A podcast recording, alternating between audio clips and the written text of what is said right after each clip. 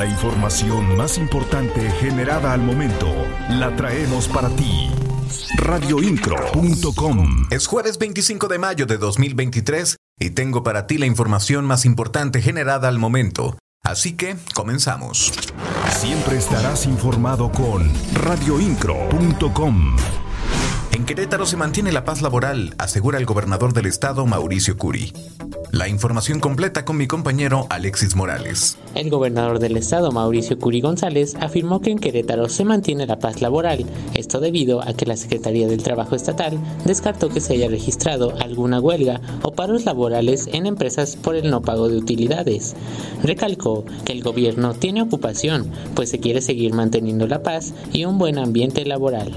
Y que los, empresarios, si no tienen utilidad, pues no pueden pagar, si tienen utilidad, que la paguen. la paz laboral del Estado? Yo creo que es de los principales baluartes que tiene Querétaro. Tenemos ocupación, porque sí queremos seguir manejando la paz laboral. Querétaro ha sido parte de nuestras ventajas competitivas y seguir trabajando en un buen ambiente laboral, dando certidumbre jurídica el día de ayer. Agregó que también existe certidumbre jurídica en Querétaro, siendo una de las ventajas competitivas del Estado. Las noticias de Querétaro están en radioincro.com.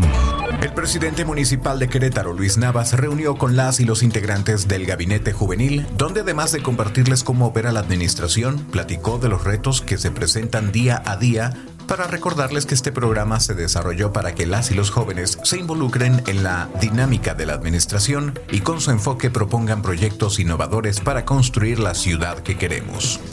Radioincro.com, el medio en que puedes confiar.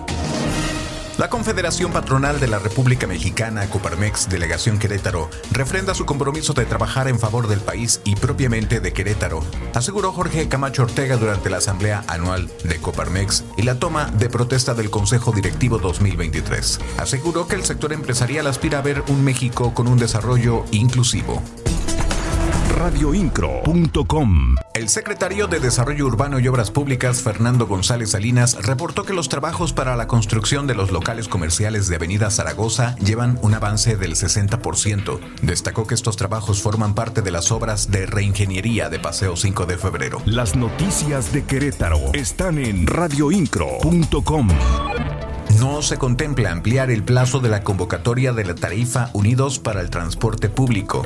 El titular de la Agencia de Movilidad del Estado de Querétaro, Gerardo Juanalo Santos, señaló que 38 mil estudiantes que ya contaban con el beneficio de la tarifa Unidos, solo poco más de 15 mil había hecho el refrendo. Sostuvo que este 24 de mayo concluye el plazo para que los estudiantes, adultos mayores y personas con discapacidad refrenden sus datos para acceder a la tarifa de dos pesos. Actualidad informativa radioincro.com. Además, el director de la Agencia de Movilidad del Estado, Gerardo Cuanalo Santos, dio a conocer que este sábado se pondrán en marcha dos nuevas rutas en Querétaro. Se tratan de la L113 y L117 que forman parte de la quinta etapa de estandarización de frecuencias.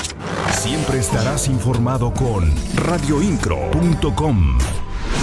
La secretaria de Salud Martina Pérez Rendón informó que ya se investigan las causas por las que se intoxicaron 26 alumnos de la secundaria técnica 14 ubicada en Loma Bonita. Indicó que se les brindó atención a los jóvenes y ninguno presentó alguna secuela. Esto luego de que dichos estudiantes consumieron una bebida denominada azulito, por lo que registraron dolor de cabeza, desmayos y crisis de ansiedad. Siempre estarás informado con radioincro.com.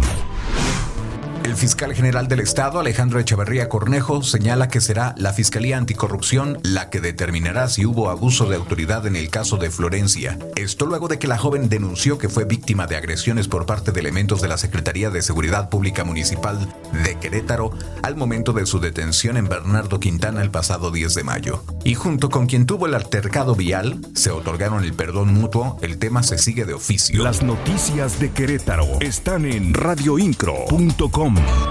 La presidenta de la Red Nacional de Mujeres Defensoras de la Paridad en todo de la República Mexicana, Vanessa Garfias, dijo esperar que hoy por la tarde la legislatura del Estado apruebe la ley 3 de 3 en Querétaro. Señaló que ellas como mujeres políticas de todos los partidos saben que es importante ya no tener más violentadores en el poder radioincro.com. Regresaré con más información. En la voz Juan Pablo Vélez. Estás mejor informado. radioincro.com.